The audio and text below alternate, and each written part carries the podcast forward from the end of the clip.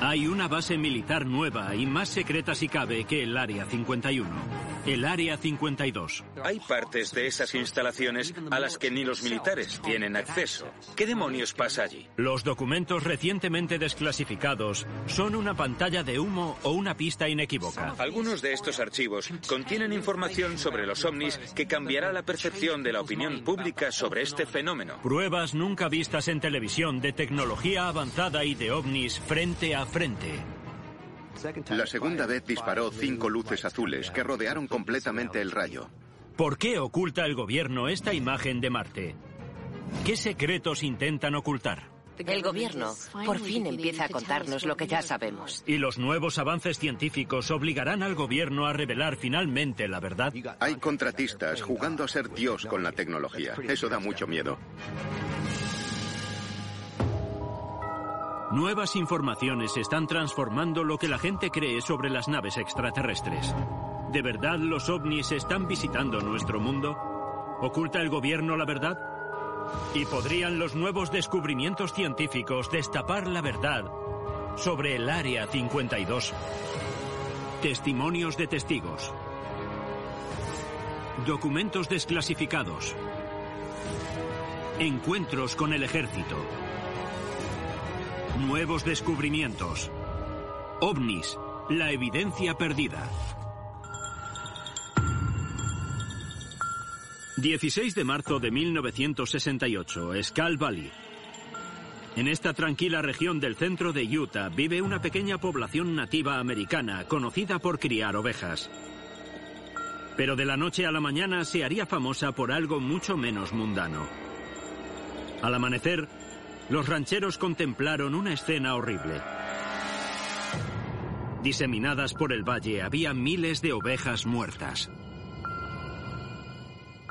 El incidente de las ovejas de Skull Valley, donde más de 6.000 animales murieron de repente, ocurrido en marzo de 1968, fue horrible y una auténtica conmoción para el país en aquel momento.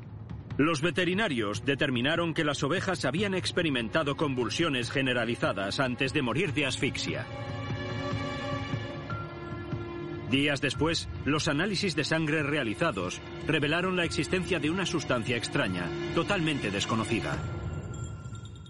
Y hoy, casi 50 años después, sigue sin haber una explicación oficial de lo ocurrido. Pero las sospechas perviven y apuntan a las instalaciones gubernamentales próximas. A 400 kilómetros al suroeste de Skull Valley y a 135 kilómetros al norte de Las Vegas en el desierto de Nevada se encuentra una zona militar que ha sido centro de especulación y teorías de la conspiración durante décadas. El Área 51.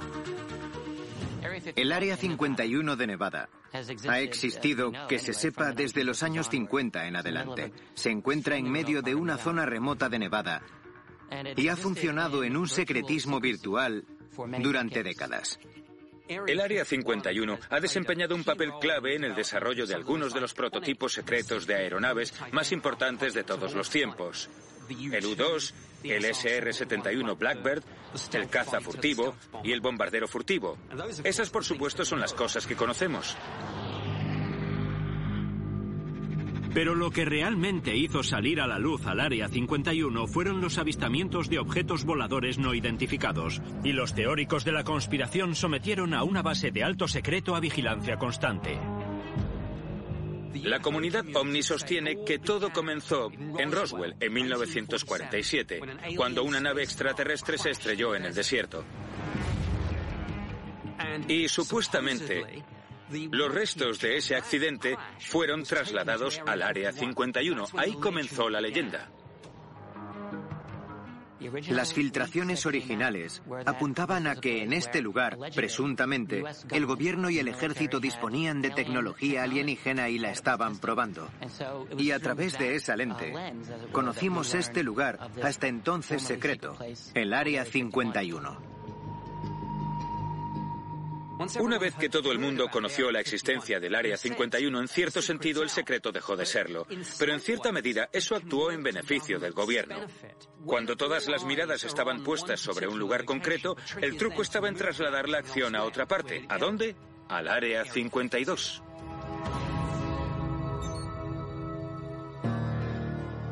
Bajo la designación oficial de Campo de Pruebas de Dugway, estas instalaciones militares ocupan la friolera de 3.200 kilómetros cuadrados del desierto del Gran Lago Salado.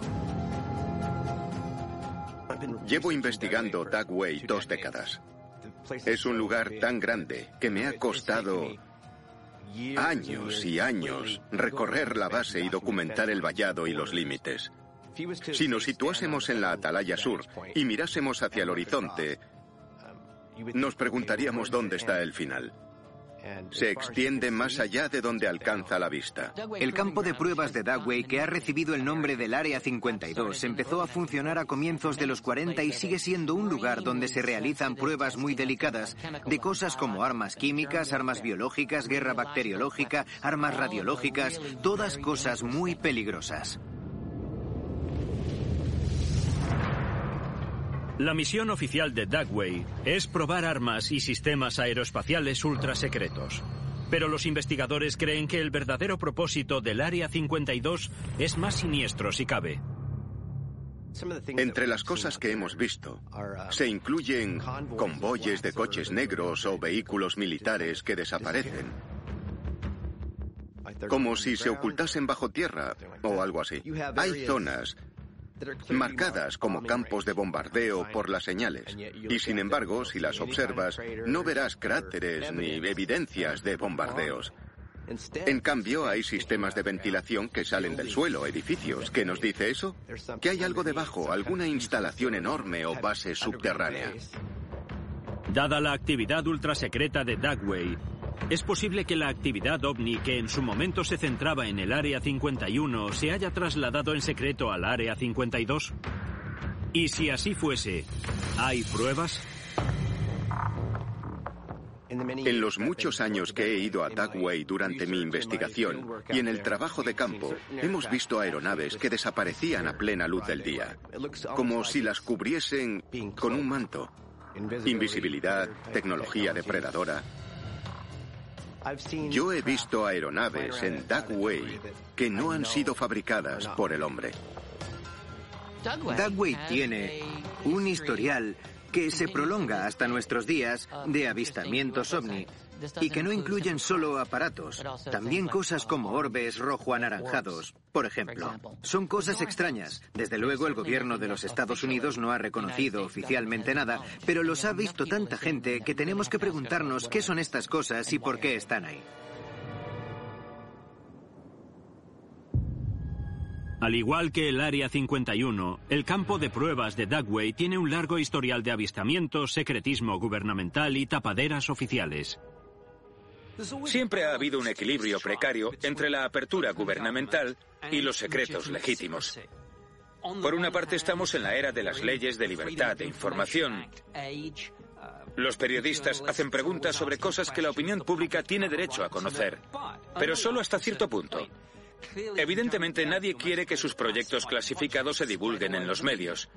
Evidentemente hay cosas en desarrollo que no queremos que los rusos o los chinos averigüen. Pero ¿podría estar el gobierno de los Estados Unidos conspirando para desarrollar tecnología a partir de ovnis? Los investigadores creen que pueden encontrarse pruebas muy creíbles de ello en los relatos de los testigos, excontratistas privados de Dugway, que han descrito tecnología inusual, diseños de aeronaves nunca vistos y una seguridad extremadamente dura. El Área 52 es una zona clasificada y muy segura. Y por supuesto, la seguridad es estricta. Pero hay zonas donde la seguridad es mayor incluso. Hay partes de las instalaciones a las que aparentemente ni los militares tienen acceso. ¿Qué ocurre en esas zonas? ¿Quién trabaja allí? ¿Qué demonios pasa?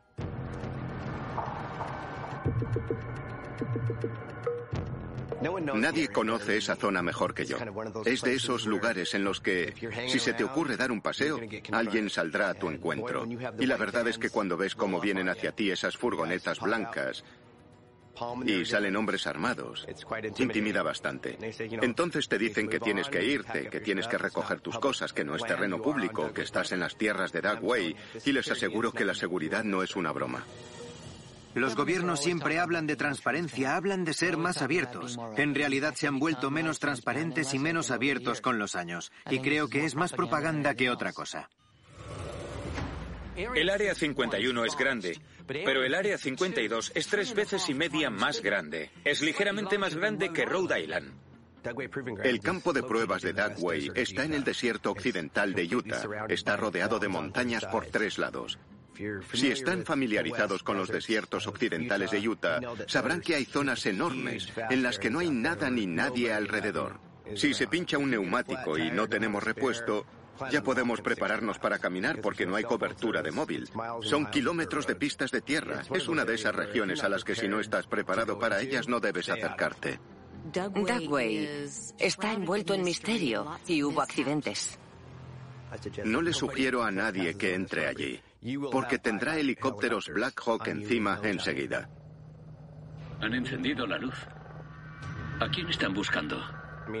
Es uno de esos sitios que dan miedo. Intenta asustarnos. Oh, Dios mío, me parece que va a aterrizar. Dugway es un lugar al que deberíamos mirar por múltiples razones. Hemos estado en la puerta principal. Si te acercas demasiado, la seguridad viene a por ti. Te confiscan el vehículo y te detienen. Lo que había en el Área 51 relacionado con los cadáveres extraterrestres puede que haya sido trasladado al Área 52. Yo creo que allí están probando rayos láser de partículas y que las armas biológicas y químicas que prueban en ese lugar son preocupantes y existen desde hace mucho tiempo. Si estás haciendo experimentos de guerra bacteriológica, pruebas con armas químicas y radiológicas, quieres que estén lo más lejos posible de la población. Así que creo que para el interés militar, cuanto mayor sea la superficie, mejor. Además, ayuda a mantener el secreto, obviamente. Oh, no, aquí viene. Ahora sí que nos está mirando. Cuando trabajas en proyectos muy sensibles, no quieres que la gente se cuele a echar un vistazo. Tío, el corazón me va a mil. No os acerquéis. Yo creo que es uno de los lugares que más miedo da del planeta. Hay que largarse de aquí. Los primeros relatos sobre la existencia de esta base de alto secreto de Utah surgieron en 1942. Durante la Segunda Guerra Mundial, los investigadores tuvieron conocimiento de que Dugway, conocida como el Área 52, se utilizaba para probar agentes tóxicos como el napalm, utilizado en lanzallamas, tanques y bombas incendiarias. Trabajar con armas biológicas y químicas significa que debes contar con las protecciones más altas disponibles. Un error puede ser absolutamente fatal, literalmente.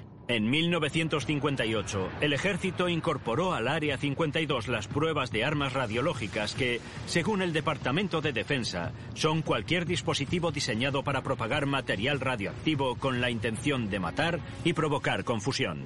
Una de las características de Dugway es que no hay supervisión, no hay control del Congreso, no hay supervisión independiente, así que hacen lo que les viene en gana. Allí hay contratistas jugando a ser Dios con la tecnología. Y eso da mucho miedo. Entonces, ¿qué ocurre en estas instalaciones gubernamentales más secretas aún que el Área 51? Yo investigo sobre Dugway desde hace tanto tiempo que hay muchas personas que han acudido a mí con historias personales, cosas que han visto, presenciado, experimentado. Una de ellas quería que nos encontrásemos en un restaurante para mostrarme algo especial. Me enseñaron una fotografía. Eran ellos delante de un Humvee y en el fondo a unos 10 metros había un platillo volante, pero no me dejaron quedarme la foto. Es una de las cosas que tienen prohibidas, sacar fotos de allí. Podrían meterse en un gran lío. Es posible que los militares destacados en el Área 52 estén desarrollando en secreto armas peligrosas y tecnología aeroespacial de origen extraterrestre como creen los investigadores de ovnis. Y si es así, ¿significaría que el gobierno actúa para protegernos o por el contrario nos protege de la verdad? La respuesta podría estar en los escalofriantes relatos de los testigos, de la que para muchos es la base militar más secreta y peligrosa del mundo.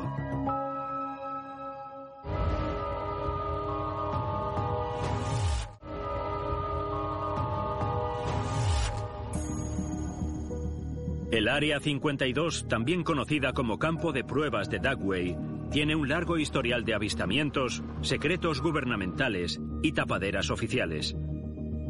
Por ejemplo, el incidente de las ovejas de Skull Valley, donde de la noche a la mañana más de 6.000 ovejas murieron misteriosamente a 50 kilómetros del Área 52. Desde 1968 las pistas sobre la causa han ido saliendo lentamente a la luz. El campo de pruebas Dugway era un lugar donde se llevaban a cabo numerosos experimentos químicos y biológicos de alto secreto. Y en 1968 uno de ellos se torció cuando el VX, un agente nervioso, se liberó inadvertidamente.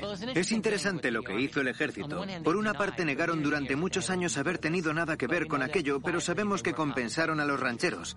Obviamente sabían que eran responsables de lo ocurrido. Aunque generalmente se culpa al agente nervioso de la tragedia, algunos investigadores de ovnis creen que tras la liberación del mismo había un motivo oculto y que el objetivo era tapar un secreto mayor aún. Resulta que en aquella época se produjeron numerosos avistamientos. Algunos testigos filmaron esos ovnis, esas luces en el cielo.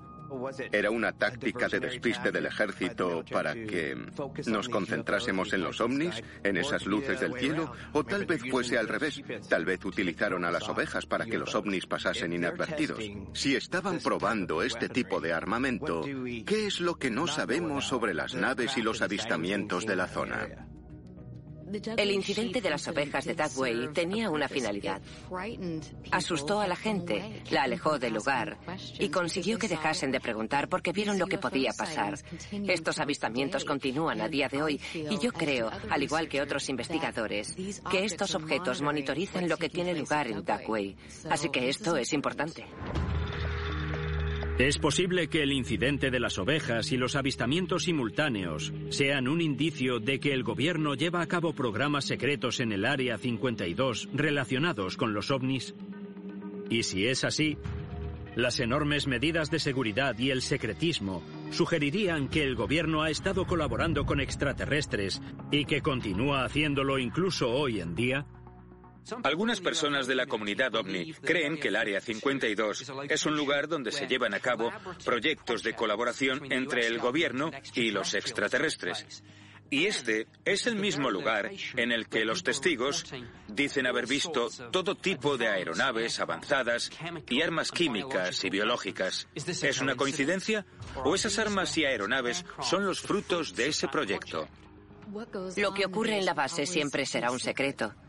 Pero lo que sí sabemos es que los residentes de la zona han afirmado durante décadas haber presenciado un alto número de avistamientos de ovnis. Yo creo que existe, sin lugar a dudas, una conexión entre lo que ocurre en Duckway y los fenómenos no identificados. Dave Rosenfeld forma parte del creciente número de investigadores de ovnis que sostienen que Duckway ha sido un hervidero de actividad durante décadas. He visto naves volando por Dagway, haciendo maniobras que sé que las naves convencionales no pueden hacer. O sea que o son naves experimentales o no son nuestras. Yo personalmente he presenciado cómo naves no convencionales han sido escoltadas por helicópteros Black Hawk. Y me han contado otras historias según las cuales se han visto ovnis en la zona. Y este tipo de naves no pueden ser todas del ejército. No es posible que los militares sean responsables de todos los avistamientos que ocurren en la zona. Sabemos que el gobierno ha recuperado por distintos medios aviones MiG soviéticos y han conseguido aplicar la ingeniería inversa. Pero si pensamos en los bombarderos furtivos, nos preguntamos de dónde han salido. Parecen sacados de una película de ciencia ficción. ¿Puede haber alguna verdad en la teoría de que la tecnología furtiva es en realidad resultado de la tecnología extraterrestre recuperada? Pensemos en los relatos sobre aeronaves que frenan en seco y que después ascienden en vertical. O en las aeronaves que literalmente se esfuman en el aire. Si nos fijamos en los cazas y en los bombarderos furtivos, son muy diferentes de todo lo que ha habido antes. Y no podemos dejar de preguntarnos si serán el resultado de haber obtenido tecnología extraterrestre. Si un ovni se estrelló en Roswell en 1947, parecería lógico que hubiesen intentado la ingeniería inversa. En otras palabras, que los científicos, técnicos e ingenieros hubiesen intentado averiguar ante qué tipo de tecnología estaban y que hubiesen intentado reconstruirla. Yo creo que tenemos tecnología tan avanzada ahí fuera que no comprendemos con qué están trabajando. Pero también tenemos esta inteligencia, digamos, extraterrestre que está interactuando en la zona y que tampoco podemos explicar. Pero existe una conexión entre ambas. Es posible que estén trabajando en una tecnología muy avanzada incluso en tecnología de ingeniería inversa de fuentes que no son de aquí. Desgraciadamente, tenemos un montón de preguntas sobre estas bases secretas. Pero si el gobierno y sus contratistas privados de élite están trabajando en ingeniería inversa con los ovnis, como muchos sospechan, ¿cómo consiguieron hacerse con esas naves espaciales? Noviembre de 2009. Un objeto no identificado ilumina el cielo nocturno de Norteamérica. En las noticias se dice que solo es un meteorito, pero cuando los científicos lo siguen con su radar, determinan que el objeto cae sobre el Área 52. Muchos lo tachan de simple coincidencia, pero lo es. Los investigadores de ovnis apuntan a otro incidente similar ocurrido apenas unos años antes. A principios de este siglo, la NASA lanzó una sonda espacial llamada Genesis. Su misión era recoger el primer material cósmico de más allá de la Luna y traerlo. Era una misión para intentar comprender qué hay en el viento solar. Pero cuando la sonda espacial Génesis intenta regresar a la Tierra, algo sale terriblemente mal. La sonda espacial Génesis de la NASA sufrió un fallo, pero lograron provocar su aterrizaje de emergencia. Tenemos visual. ¿Y dónde ocurrió? En el Área 52. ¿Es una coincidencia o hay algo más detrás? El accidente en el Área 52, sumado a los rumores sobre esa zona, sugieren que es allí donde han usado la ingeniería inversa con la tecnología alienígena y donde se está desarrollando armamento avanzado. Lo que ha llevado a sugerir que disponen de algún tipo de armamento diseñado concretamente para derribar ovnis. Y que lo que ocurrió con el programa espacial Génesis era una prueba de ello. Cuando cayó la sonda espacial, no teníamos la menor sospecha de que disponían de la capacidad para redirigir a una nave en su reentrada en la atmósfera terrestre. Y eso fue claramente lo que hicieron con la sonda espacial que cayó en Duckway. De modo que, ¿es posible que estuviesen probando algo? ¿Podría ser? ¿Es posible que el ejército de los Estados Unidos y la NASA posean la experiencia para derribar ovnis, como creen los investigadores? Y si es así, ¿Podría formar parte todo esto de un proyecto de ingeniería inversa ultrasecreto? Si nos fijamos en algunas de las tecnologías más avanzadas que producen los militares en el denominado mundo de los fondos reservados, en lo que se refiere a la tecnología reconocida oficialmente y a las filtraciones, tengo la sensación de que una buena parte de ella procede de ciencia y tecnología que no proviene de nosotros. Su origen está en otra parte. Si realmente están llegando ovnis de mundos lejanos, ¿podría una imagen de satélite de la NASA difundida recientemente convertirse en una prueba más de la complicidad gubernamental con el fenómeno ovni?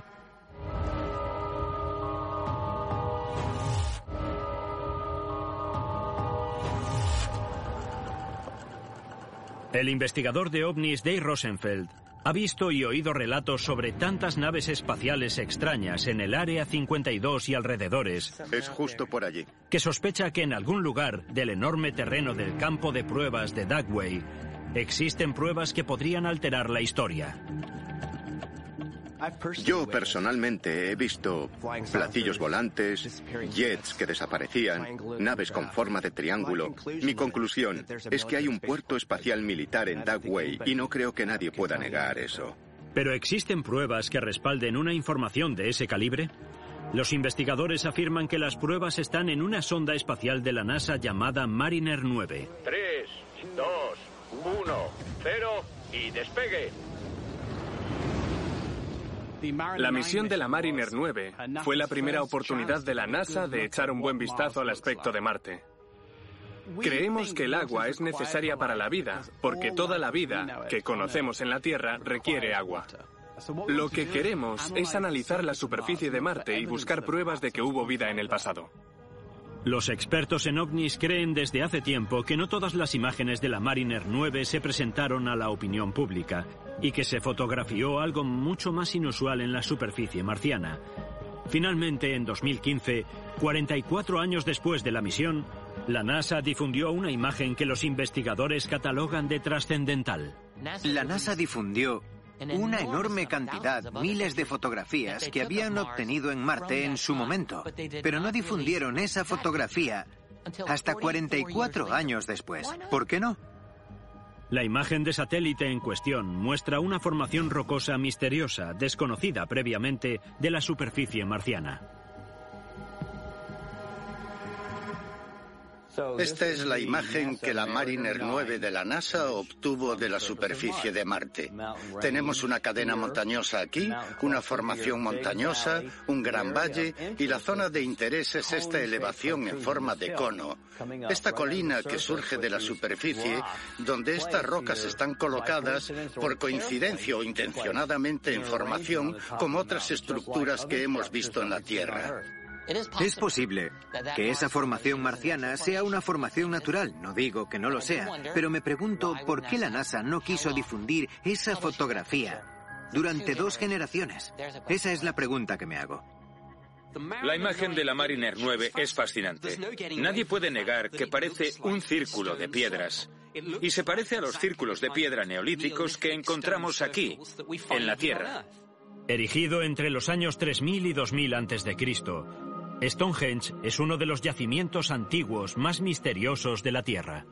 Algunas de las piedras más grandes de Stonehenge pesan varias toneladas y es difícil, si no imposible, imaginar a los pueblos de la época transportándolas hasta su ubicación. Es una época anterior a la rueda y sin embargo sabemos que algunas de las piedras más grandes fueron transportadas de alguna manera desde Gales. Si, como algunos creen, el hombre prehistórico por sí solo no habría podido trasladar esas piedras a más de 300 kilómetros, entonces ¿quién o qué lo hizo? Los expertos en ovnis dicen que la respuesta está en la semejanza entre el monumento de Stonehenge y la formación rocosa descubierta en Marte. Si observamos estas estructuras una junto a otra, Stonehenge y Marte tenemos aspectos muy concretos que son similares. Cuatro piedras centrales, cuatro piedras en el centro y dos círculos concéntricos. Y los dos círculos concéntricos rodean las cuatro piedras. Y es muy interesante una formación así. ¿Sirve a algún propósito científico o es una extraordinaria coincidencia? Ante el hecho de que estos objetos parecen similares, Podríamos especular que hubo un componente extraterrestre involucrado en ambos yacimientos. Algunos han especulado con que Stonehenge era, tal vez, un lugar donde aterrizaban naves extraterrestres. ¿Podría decirse lo mismo de Marte? No lo sabemos. Algunos investigadores, en cambio, no están convencidos. A ver, si nos fijamos en los detalles, es bastante obvio que no son iguales, pero resulta extraño encontrarse con objetos que forman una estructura circular sobre una superficie extraterrestre en un planeta distinto a la Tierra. ¿Existe alguna explicación lógica? Claro, pero no es tan divertida como la de los alienígenas. Pese a todo, la mayoría de los investigadores de ovnis creen realmente que el parecido es significativo. De hecho, van un paso más allá. Ven semejanzas entre las formaciones de Stonehenge y Marte, con imágenes de satélite nunca vistas de lo que parece ser una pista de aterrizaje en el Área 52. Las imágenes aéreas muestran rasgos del desierto de Utah similares a los de Stonehenge y Marte. Si hacemos una comparación entre Stonehenge, la formación rocosa de Marte, y el Área 52, desde luego hay semejanzas.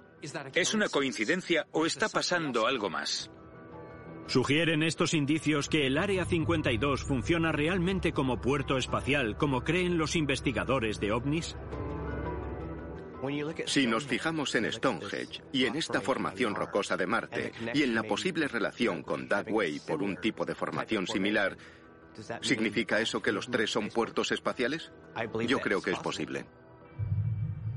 Si la teoría es creíble, como sostienen los investigadores de ovnis, ¿qué más puede estar ocultando el gobierno?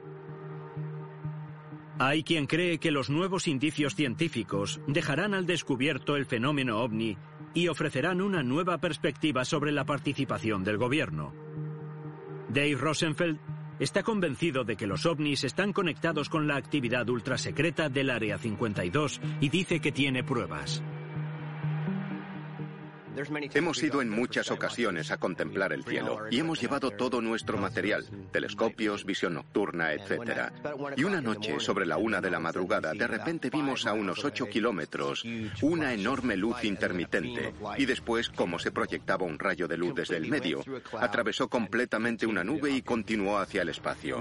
Llegamos a oler la electricidad estática. Dave describe lo que ocurrió a continuación cuando tomó esta fotografía nunca vista de aquella noche. La segunda vez que disparó, vimos descender cuatro o cinco luces azules y rodear completamente aquel rayo, como si lo estuviesen mirando. Y en cuanto el rayo se apagó, se marcharon.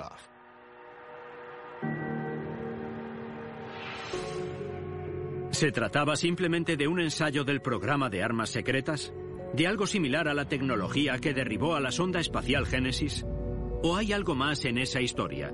¿Y admitirán alguna vez el gobierno o los militares todo lo que saben sobre la tecnología alienígena? Algunos expertos afirman que ya lo han hecho.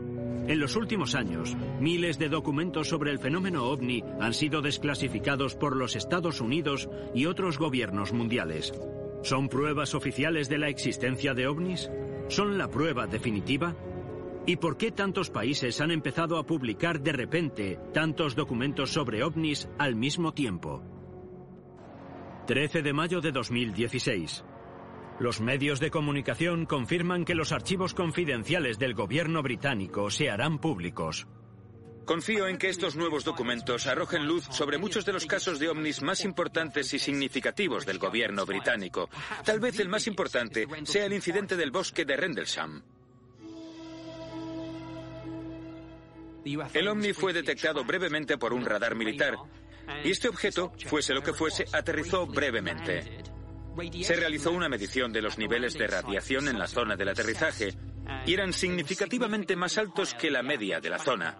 Uno de los testigos fue el propio subcomandante de la base, de modo que teníamos a un oficial de alta graduación muy escéptico que se dirigió al bosque en persona para desmontar aquella tontería de los ovnis y acabó convirtiéndose él mismo en un testigo. En los archivos, tanto del Ministerio de Defensa británico como de la Autoridad de Aviación Civil, hay informes que hablan de algo que solo podemos describir como combates aéreos en cielo británico. Los pilotos fueron dirigidos hacia los ovnis por el control de tráfico aéreo, y cuando se acercaban al objeto, este respondía con una velocidad y unas maniobras extraordinarias, y logró escabullirse hasta de los aviones más rápidos. Algunos escépticos también pudieron repasar este material y pensaron, un momento, ¿qué pasa aquí? ¿Es posible que estos documentos recién desclasificados transformen nuestra visión de los ovnis? También se han desclasificado documentos en Francia con la publicación de un informe oficial en 2010. En 2010, una organización francesa importante, la Sociedad Aeronáutica y Astronómica, que está formada por reputados científicos franceses de altísimo nivel, publicó un estudio sobre ovnis en el que concluía que el fenómeno ovni es real y que podría ser extraterrestre. Cuando tienes un gobierno dispuesto a decir que un fenómeno como los ovnis es real, estás ante una declaración importantísima. La gran variable aquí es qué es un ovni. La interrogante es si es extraterrestre. Y el gobierno francés, aunque no dio ese salto, sí que dijo de manera clara que esos fenómenos son reales y que requieren más investigaciones científicas. Y no son solo los gobiernos occidentales los que están publicando sus archivos sobre ovnis. En 2009, el canal de noticias Russia Today informaba de que la Marina rusa desclasificaba sus archivos sobre encuentros captados por la vigilancia militar. En enero de 2016, la CIA le seguía y publicaba miles de documentos desclasificados relacionados con ovnis, platillos volantes y otros fenómenos sin explicación. Algunos de estos archivos, que saldrán a la luz por primera vez, contendrán información sobre ovnis que sospecho que cambiarán la percepción de la gente sobre este fenómeno. Uno de esos documentos es un informe del Departamento de Inteligencia Científica de la CIA sobre la oleada de avistamientos en Washington, D.C. Con fecha del 2 de octubre de 1952, la investigación concluye que los platillos volantes conllevan dos elementos peligrosos que tienen implicaciones en la seguridad nacional. El primero de ellos implica consideraciones sobre la psicología de masas y el segundo atañe a la vulnerabilidad del país ante un ataque aéreo. El que exista un informe dirigido directamente al director de la CIA sobre ovnis y sus potenciales peligros es significativo e interesante por sí solo. ¿Por qué se consideraban de extrema importancia para la seguridad nacional? Si tienes objetos desconocidos invadiendo el espacio aéreo que no parecen normales y que no se comportan normalmente, que actúan con impunidad sobre los lugares más sensibles del mundo, ¿qué pueden decir los militares al público que no cause pánico? ¿Cómo puede cualquier gobierno, en particular el gobierno de los Estados Unidos, reconocer que hay objetos que exceden a nuestra capacidad de control y que no tenemos los conocimientos para controlar.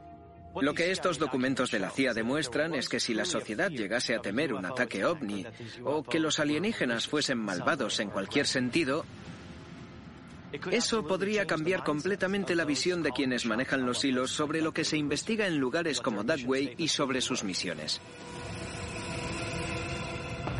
¿Por qué naciones importantes y agencias espaciales de todo el mundo de repente están publicando sus conocimientos secretos sobre los ovnis?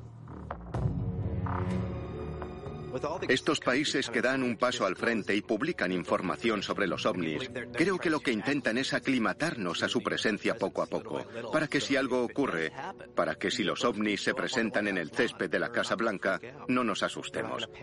Que no cunda el pánico, seremos más receptivos a la idea. Y puede que no sean solo nuestros gobiernos los que intentan aclimatarnos. La comunidad científica también podría cambiar de opinión sobre los ovnis y la probabilidad de que exista vida inteligente en nuestra galaxia. En 2015, los astrónomos de la NASA realizaron el que para muchos es el descubrimiento más increíble de lo que llevamos de siglo. El descubrimiento de un mundo lejano, similar a la Tierra. ¿Es de ahí de donde vienen los ovnis?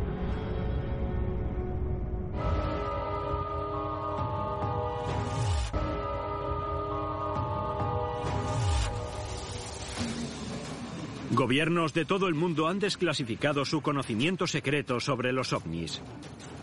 ¿Pero por qué? ¿Es posible que manejen nuevas evidencias que apunten a la existencia de vida extraterrestre inteligente?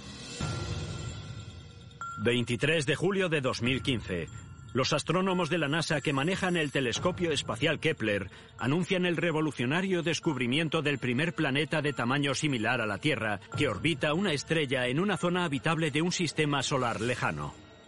La misión Kepler persigue encontrar planetas y descubrir si los planetas como el nuestro son habituales en la galaxia. La zona habitable es conocida también como la zona Ricitos de Oro, porque no es demasiado caliente ni demasiado fría. Tiene la temperatura ideal para que exista agua líquida en la superficie de un planeta. Y el agua líquida es necesaria para la vida. Mayo de 2016. La NASA anuncia un nuevo bombazo y confirma la existencia de no solo uno, sino de más de 2.300 planetas habitables del tamaño de la Tierra en nuestra galaxia, la Vía Láctea. Basándose en estos hallazgos, calculan que podría haber miles de millones de planetas habitables. Cuanto más observamos, descubrimos que hay lugares ahí fuera que parecen muy similares a nuestro planeta. Y hay muchísimos. Probablemente hay más planetas que estrellas. Eso significa centenares de miles de millones. De modo que aunque la vida sea rara, debería poder formarse en todo momento. Las leyes de la física y la química parecen ser una constante en el universo. Y si es así, los mismos procesos que dieron lugar a la vida aquí en la Tierra deberían reproducirse innumerables miles de millones de veces en el cosmos. Y si es así, probablemente hay muchísima vida ahí fuera.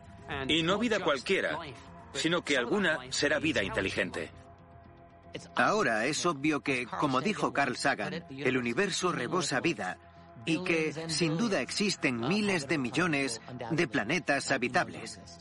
Entonces, ¿qué posibilidades hay de que uno o más de uno de esos planetas habitables hayan desarrollado vida avanzada como nosotros? Vida que cuenta con una tecnología avanzada y que podría llevarnos una ventaja de un millón de años o más. Cuando los hermanos Wright lograron volar, no sospechaban que 100 años después de su conquista tendríamos una lanzadera espacial. Si la ciencia y la tecnología avanzan en los próximos 150 años al ritmo que lo han hecho en los últimos 150, imagínense las posibilidades. ¿Podría la existencia de miles de planetas potencialmente habitables respaldar lo que numerosos expertos en ovnis creen que es una realidad?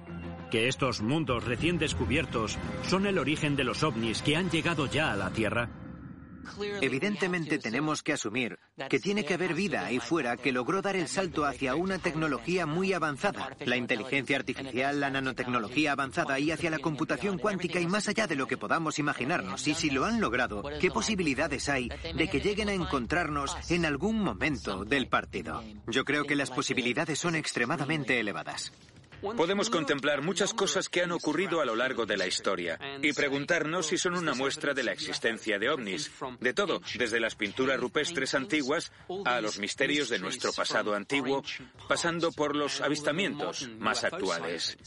Si sumas todas esas evidencias a lo que la ciencia nos dice ahora sobre el número de planetas que existen en la zona habitable, de repente los ovnis y las visitas extraterrestres no parecen tan improbables. ¿Es posible que los astrónomos estén buscando en el espacio profundo el origen de una vida alienígena que nuestros gobiernos ya conocen? Es extraordinario si pensamos lo rápido que hemos encontrado miles de planetas habitables. De modo que es muy probable que otra civilización de ahí fuera ya nos haya encontrado, nos considere interesantes y nos esté visitando para estudiarnos. ¿Están revelando los gobiernos todo lo que saben para prepararnos para algún suceso que podría cambiar el mundo?